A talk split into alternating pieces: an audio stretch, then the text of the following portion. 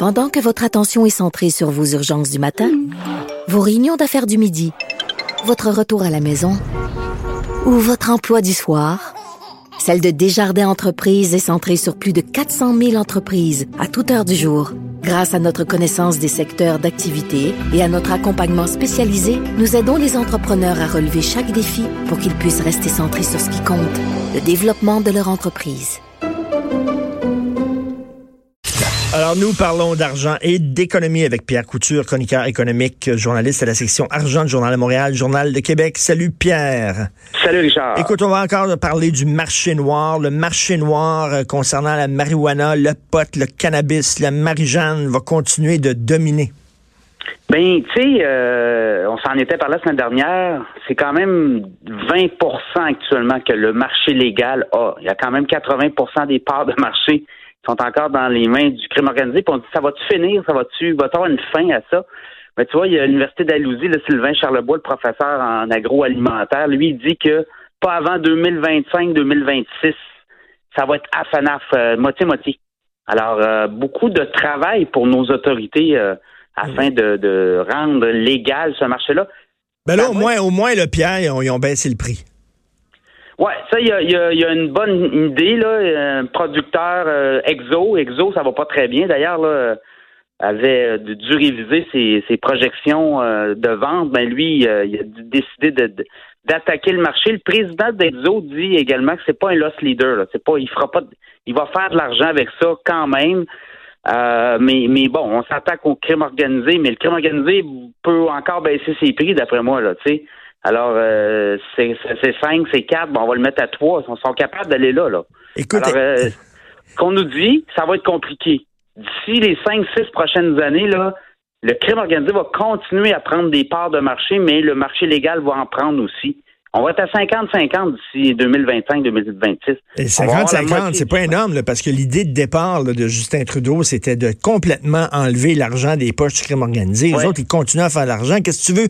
Johnny qui vend du pot là, ici, là, euh, au, parc euh, en face, ici, là, au parc Émilie Gamelin, là. Johnny, lui, euh, il n'y a, pas besoin, il n'y a pas de fonds de pension, il n'y a pas de vacances payées, il n'y a pas de il y a pas de temps supplémentaire, Johnny. tu sais, ça leur coûte pas cher en frais fixes, le crime organisé.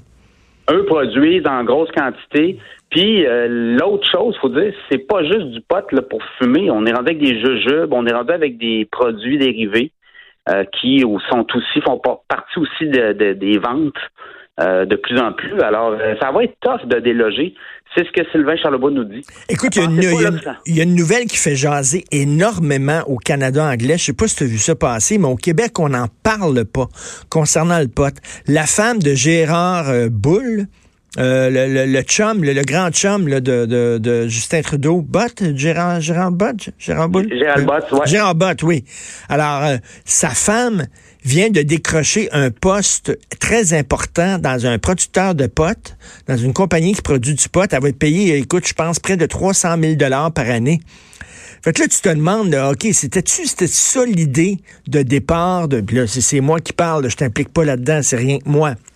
Mais c'était ça l'idée de départ de Justin Trudeau, euh, de, de, de, de, de, légaliser le pot parce que ses chums auraient, auraient beaucoup d'argent à faire avec ça. Tu sais, c'est comme euh, notre bureau d'enquête a sorti des chiffres là-dedans. Il y a beaucoup de gens ben autour de Justin Trudeau qui font énormément de fric avec la légalisation. Oui, beaucoup d'anciens libéraux là, qui ont travaillé pour euh, le Parti libéral, ce sont tous, ben, il y en a beaucoup qui se sont recyclés dans le cannabis. On a fait des reportages là-dessus. Et c'est assez éloquent, là. Euh, quand on regarde qui est rendu où puis qui fait quoi, il y a beaucoup, beaucoup, beaucoup de, libéraux. Alors, il y a une filière très euh, rouge là, euh, dans, dans l'industrie du cannabis qui, est en train de prospérer actuellement. Et, c'est drôle, on n'a absolument pas parlé de ça pendant la campagne. Les gens sont pas revenus, les opposants, les adversaires, là, ils sont pas, ils ont pas dit, hey, votre bilan concernant la légalisation du pot, on peut-tu revenir là-dessus Ça n'a pas été finalement le succès annoncé. Personne n'en a parlé. Oui, puis les conservateurs, on ne sait pas trop où ils logent. Hein? Ils ben ont beaucoup parlé de ça. Beaucoup de. En tout cas, il y a, les gens qui je parle, il y en a plusieurs qui se disent est-ce que les conservateurs vont pourraient revenir à durcir le ton contre le cannabis, c'est-à-dire essayer de faire la vie dure là, à, la, à la légalisation, si on veut, du marché. un peu comme la CAQ fait au Québec, hein, ben oui. 21 ans, euh, limiter les ouvertures de succursales, à peu près mettre les bâtons des roues partout où ce qu'ils peuvent là, pour essayer de freiner euh, la croissance du, euh, du, de la SQDC notamment. Puis là, ben, ce que ça fait, ben, le, crime organisé a le beau rôle, le, beau jeu là-dedans. Ben, écoute, les trafiquants, là, quand ils apprennent qu'au Québec, là, ça va être 21 ans pour pouvoir acheter du pot légalement, eux autres, ils se font des high five, eux autres, c'est party time, là, ils sont contents de ça celle-là, euh, il y a beaucoup, beaucoup de gens dans le reste du Canada qui comprennent pas, là. Ils comprennent pas, ils la comprennent pas, celle-là. Écoute, Revenu Québec, euh, beaucoup de mauvaises créances fiscales. C'est en hausse à Revenu Québec. Beaucoup d'entreprises, finalement, qui sont des, qui payent pas euh, leurs impôts. Mais des particuliers aussi, hein. on me disait 3,5 milliards, c'est notre histoire de ce matin. quand tu parles avec Revenu Québec, bon, Revenu Québec, dis pas un mot, là, c'est quand tu parles avec des syndics. J'ai parlé avec Pierre Fortin de Jean Fortin Syndic. Puis il dit, tu sais, il dit, tu sais, mettons là, quelqu'un qui tombe, qui est salarié, lui, euh, l'impôt est prélevé à la source. Mais mettons, cette personne-là devient travailleur autonome. Première année, oublie de faire son rapport d'impôt ou le fait pas. C'est bon, pas habitué.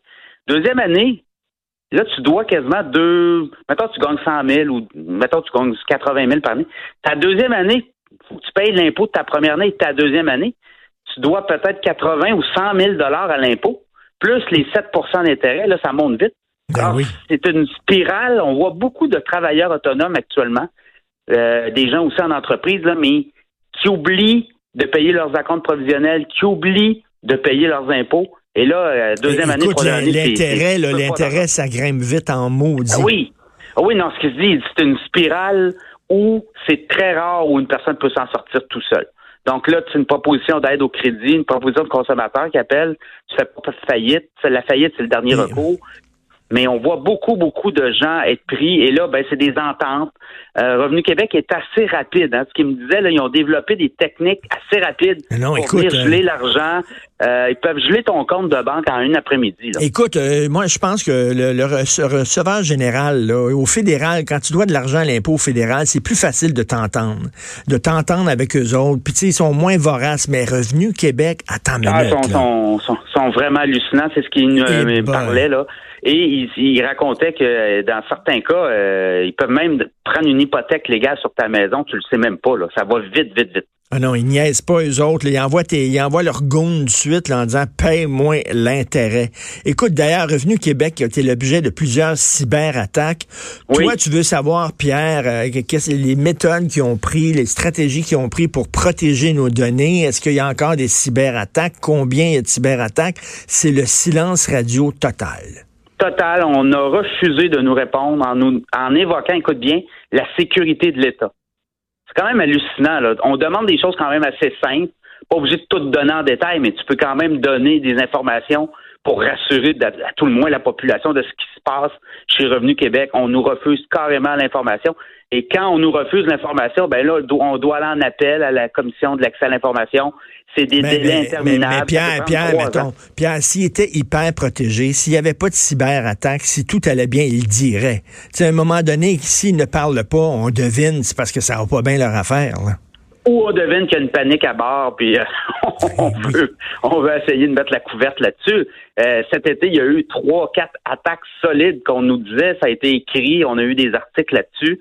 Et euh, rien, euh, on veut pas parler de ça. C'est comme si ça avait pas existé. Mais, mais, mais, moi, là, qu'une entreprise privée, là, euh, tu sais, euh, comme mettons, je sais pas, des jardins ou d'autres entreprises qui font font pas assez attention avec mes données, je suis vraiment furieux contre cette entreprise-là, mais, mais encore pire quand c'est le gouvernement. Il me semble que le gouvernement se, se doit d'être hyper, là, hyper correct là-dessus.